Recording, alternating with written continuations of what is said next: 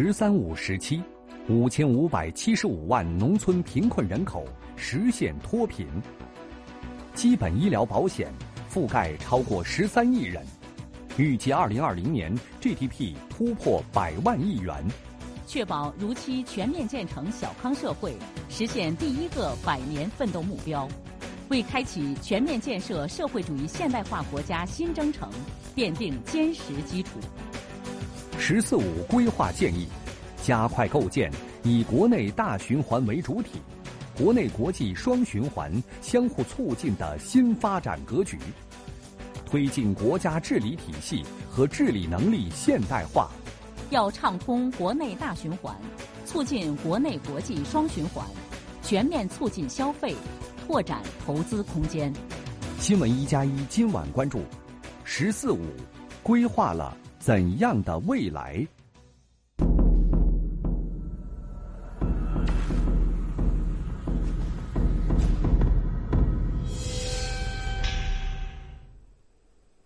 您好，观众朋友，欢迎收看正在直播的新闻一加一。我相信。很多的人已经在新闻当中看到，党的十九届五中全会呢，今天在北京闭幕。在这个会议当中，大家甚至说整个世界高度关注的一个议题，那就是通过了“十四五”规划和“二零三五”远景目标的相关建议。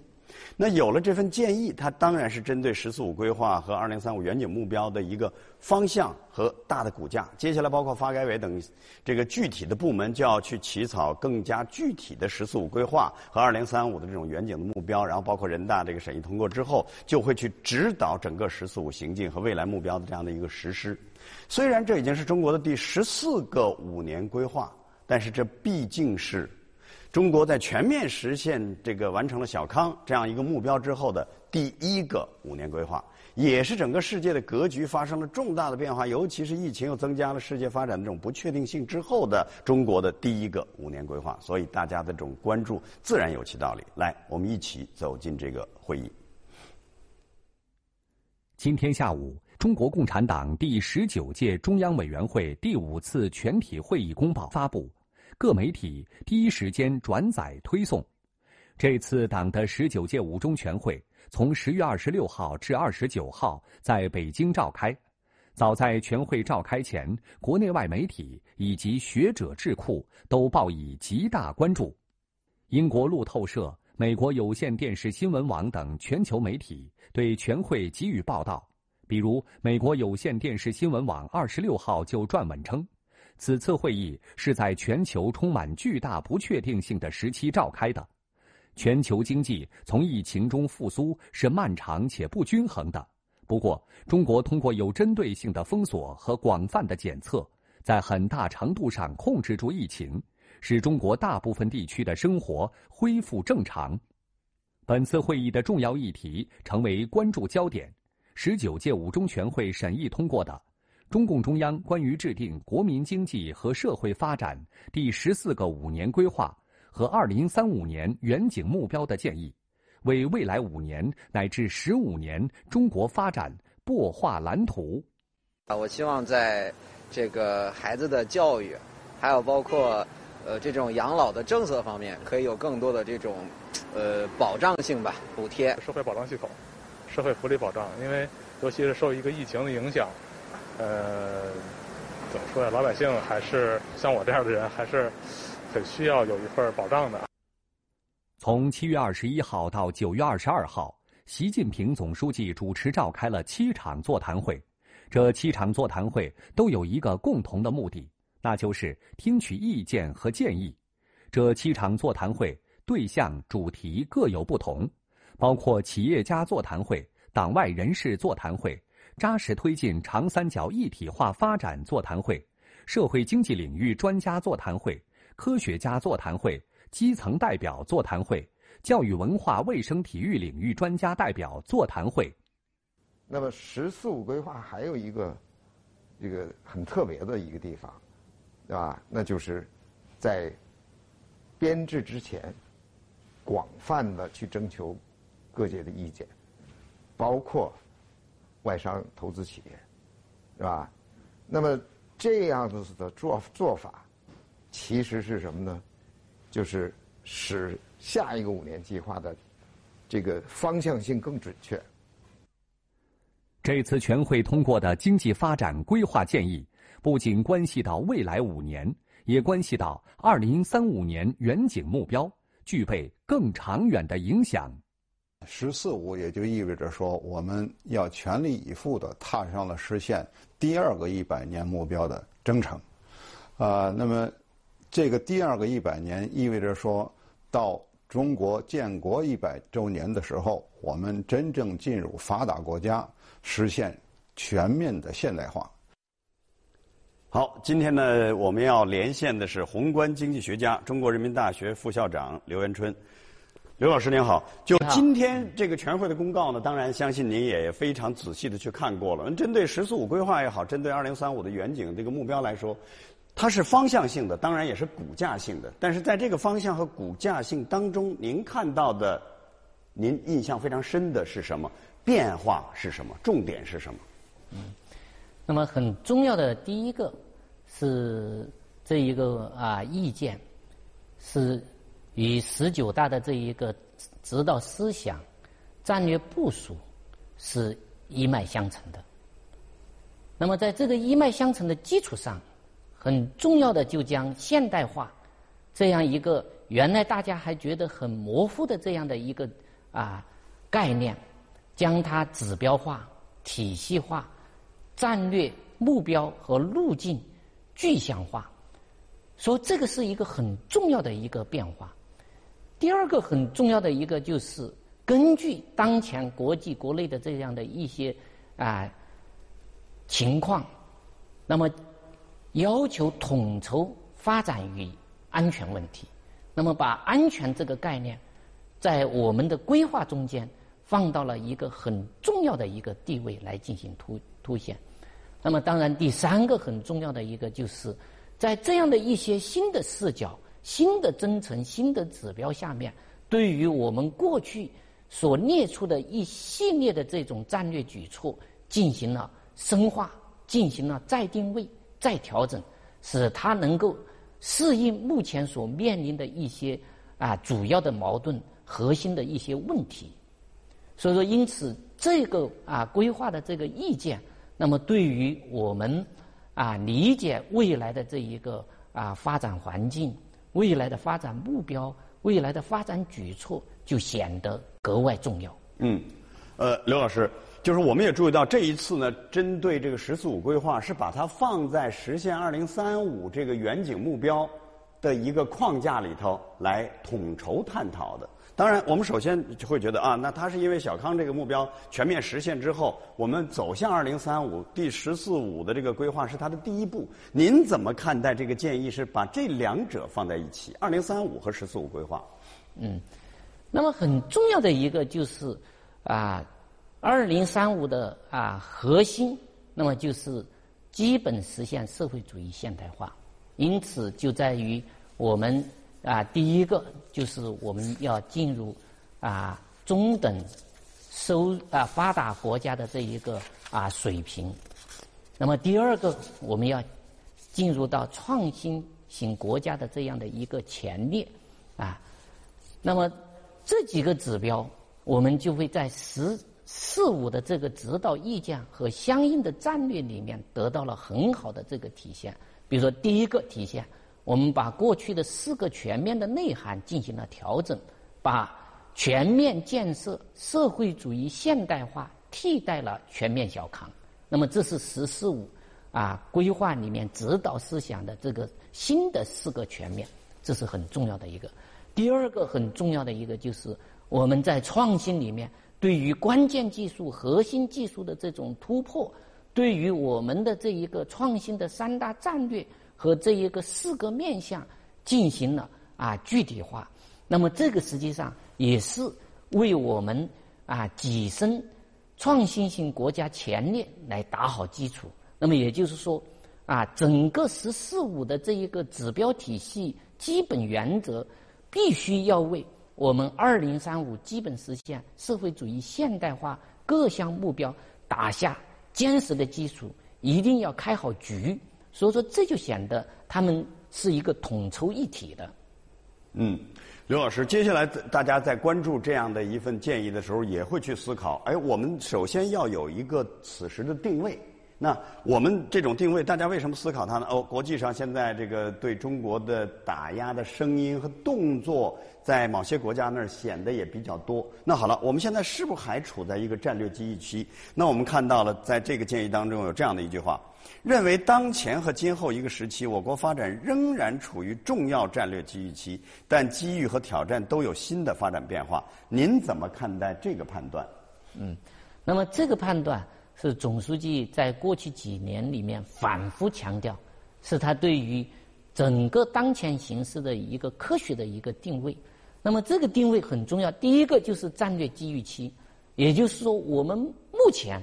依然具有大量完成我们战略目标的这种基本条件。那么这个基本条件就是我们在“十三五”在完成全面小康，打下了坚实的这一个物质基础。科技基础、人力资本基础和制度基础，所以这个非常重要。同时，第二个很重要的一个，就是在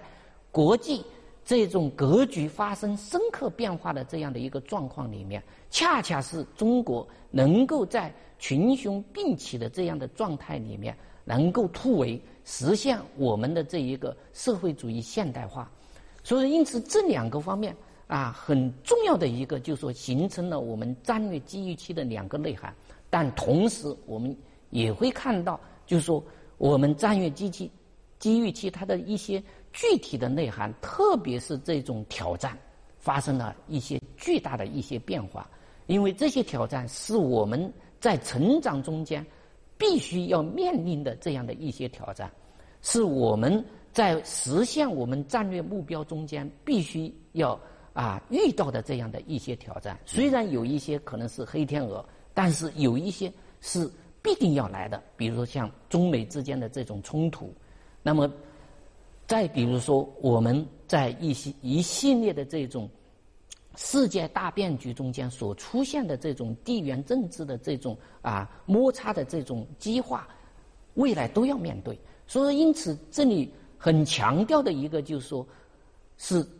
它的机遇和挑战的内涵发生了很大的变化，我们必须要认识到新的这样的一些规律，新的一些变化。但同时也在提醒大家，不能因为挑战在增多，就认为它不再是战略机遇期了。嗯您看啊，接下来这个刘老师还有一个非常重要的一个定位，这个定位我觉得涉及到很多人的这种情绪或者怎么样，立足社会主义初级阶段的基本国情。您看这句话：保持战略定力，办好自己的事儿。发扬斗争精神，也要树立底线思维。您怎么看待这句话？保持战略定力，办好自己的事儿。这其实更加提醒大家，是应该更理性的去看待很多现在的杂音、挑战等等方方面面的事情。对，就这个很重要的一个是，面对这样的风险和挑战，我们不要怕。那么，中国具有很强大的这种基基础，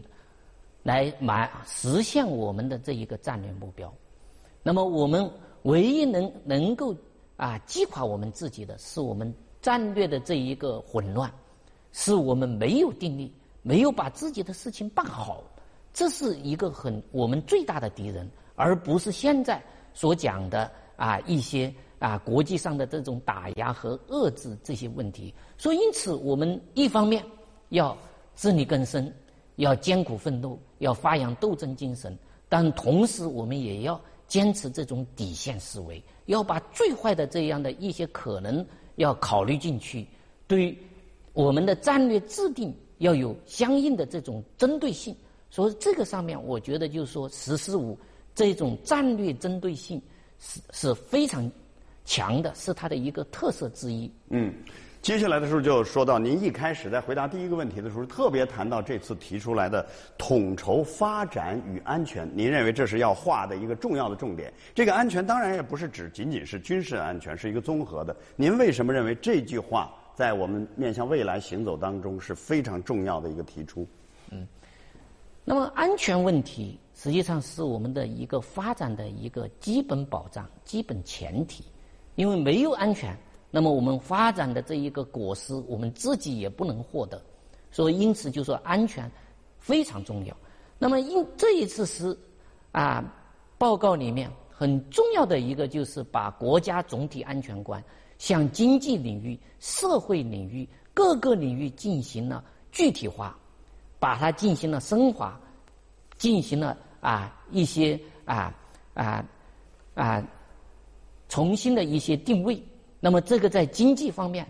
集中体现在第一个，就是我们对于关键技术、核心技术要进行自我发展、自我研究。这个很重要，要突破目前卡脖子这个呃问题。第二个就是我们这一个双循环新发展格局，我们要啊以国内大循环为主，是牢牢抓住我们这一个国内需求的这样的一一一个立出发点和立足点，来进行我们相应的一些战略战略布局。那么当然，同时我们也要考虑一些。啊，极端现象的这种出现，使我们的基本盘啊更加坚实，嗯，更具有弹性和韧性。好，一会儿还会有问题来，请您帮着我们继续解析。接下来我们也要重点关注的是，在“十四五”规划当中，对国内的这种市场，包括全面扩大消费等经济层面的这种关注，加快构建以国内大循环为主体。国内国际双循环相互促进的新发展格局，今天的十九届五中全会公报再次强调了双循环的重要性。在当前保护主义上升、世界经济低迷、全球市场萎缩的外部环境下，公报也为我国未来发展指明了前进的方向。